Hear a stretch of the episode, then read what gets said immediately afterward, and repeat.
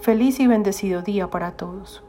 Hoy los ángeles te invitan a expresar tus sentimientos, ideas y opiniones con claridad, con amor, con honestidad y con respeto.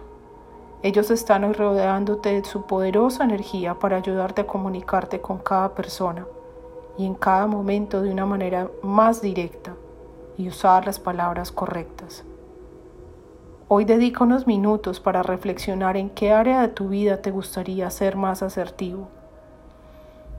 Recuerda que todos tenemos pensamientos y creencias diferentes. Puedes expresar tus puntos de vista y tus palabras siempre con respeto a los demás y a ti mismo. Bendiciones.